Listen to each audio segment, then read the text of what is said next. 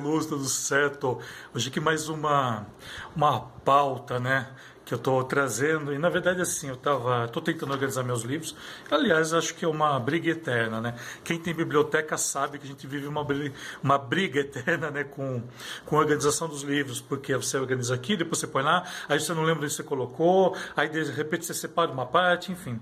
E eu acabei me deparando né, com um artigo que eu escrevi para a revista Luz e Cena. Foi meu primeiro artigo né, que eu escrevi numa revista de, sobre, sobre iluminação, isso em 2010. É esse artigo aqui, ó. Aqui. A Nova Luz do Suspense.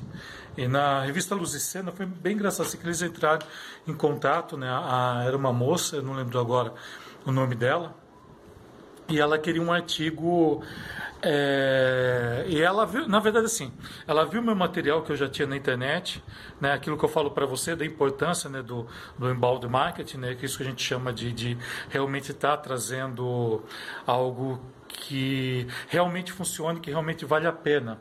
Né? E eu sempre tive uma preocupação muito grande é, nesse sentido, né? Está trazendo muita informação.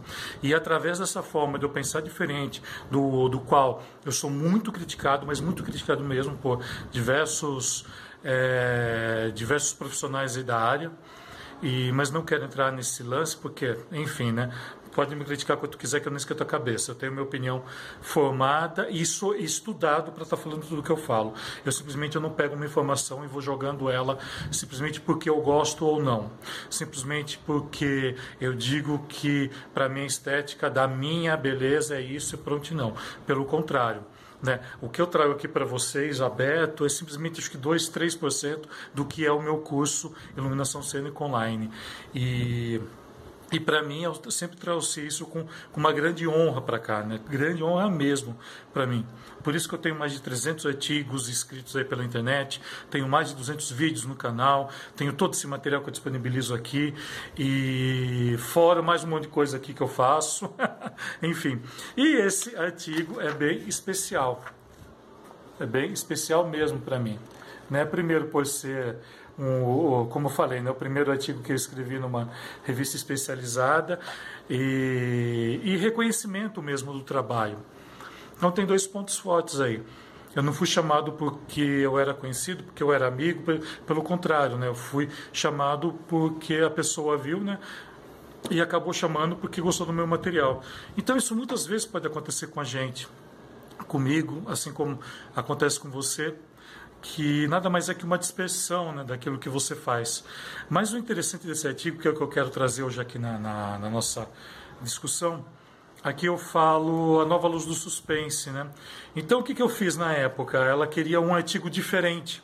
Ela falou assim que que porque é uma parte que é, como que chamava galeria, chamava galeria, né? E esse essa área era para estar tá falando sobre case, sobre algumas coisas. Eu falei para ela, falei, vamos modificar um pouquinho. Eu tive dois dias para escrever esse, esse artigo. Eu lembro disso até hoje. Tive dois dias. Aí propus para ela, aproveitei a a temática do Twilight, né, que é crepúsculo. Na época tava, o crepúsculo estava em alta, tudo. E eu tinha acabado de assistir, eu fiquei fascinado pela direção de fotografia. Fiquei fascinado mesmo, primeiro porque fugiu do, do normal. E eu falei para ela, joguei essa proposta, ela aceitou, falei, eu vou estar tá falando então da, da, da, da questão da iluminação trazida para nossa área, mas como para nossa área de suspense. Porque, querendo ou não, as linguagens se falam entre si, né? Por mais que a gente fale, eu sei que tecnicamente, tá? Deixa eu explicar direito isso.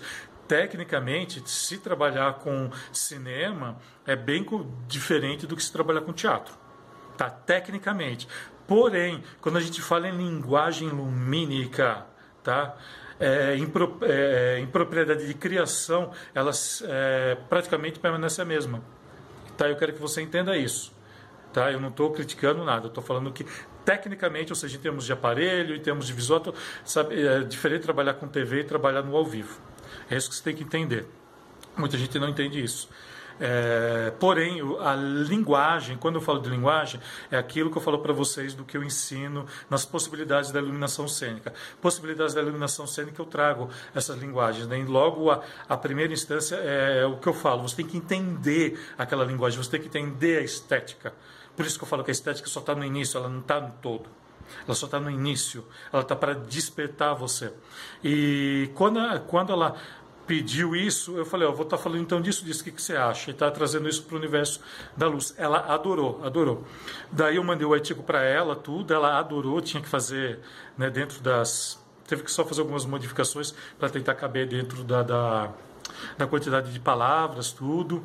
É, mas foi bem interessante. Se depois você quiser, você me pede que eu te passo, tá? Quem quiser pode entrar em contato comigo aqui em, em PVT, que não é PVT agora, tem um outro nome, enfim, entra em contato comigo no privado eu te passo. E, uh, e uma das coisas que eu sempre falei, né, assim, da gente tentar ser ousado em tudo que faz. Para de mesmice. Para de fazer tudo igual. Cansa. Cansa, isso é chato. Isso é chato. E o meu material, eu só fui escrever esse artigo em 2010 porque eu fiz algo diferente. Tá? Aí as pessoas ficam falando, ah, não tem destaque, isso, aquilo. Você faz tudo igual, como que você vai querer? Tá? Eu criei hoje um curso do qual eu me baseei num monte de coisa e eu criei mesmo. Eu criei, eu organizei grande parte dele e criei um monte de informação ali. Mas tudo são informações baseadas em outros textos, nada ali aleatório. Eu acho que isso falta um pouquinho. E a argumentação que eu tenho né, nesse A Nova Luz do Suspense é isso. Né? Se você assistiu o Twilight, tudo, se você gosta ou não gosta, o problema é seu. Não tem, você não tem obrigação nenhuma de gostar. Mas visualmente, a linguagem visual né, que foi tratada, sendo que foram diretores de fotografias diferentes, né? no 1, 2, 3 e 4, acho que aqui estava no 2 ainda, foi isso, né, que a forma com que eles trazem né, a, a luz para o suspense. Porque, por exemplo, o, os, os vampiros, né, eles apresentam, assim, primeiro, uma coloração toda de, de arco-íris quando sai no sol, isso é bem interessante, né, ou seja, a refração da luz.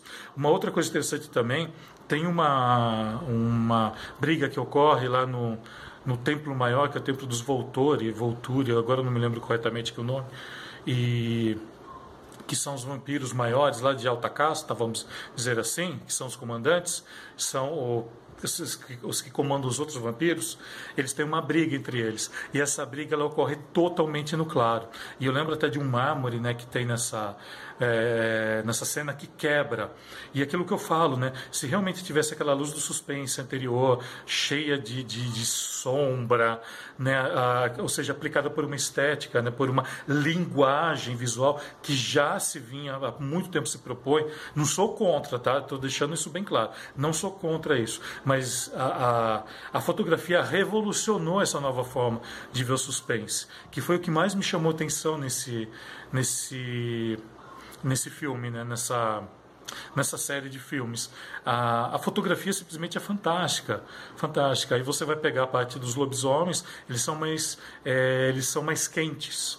É uma é, pegou uma temperatura de cor ali mais quente, né, para os lobisomens e até porque eles são mais morenos, diferente dos do diferente dos vampiros que são extremamente brancos, quase que transparentes. Foi optado por uma paleta de cor bem interessante ali, com cores contrastantes em algumas cenas, que é para poder mostrar isso. Então, isso é trabalho né, de possibilidades da iluminação cênica. Está entendendo?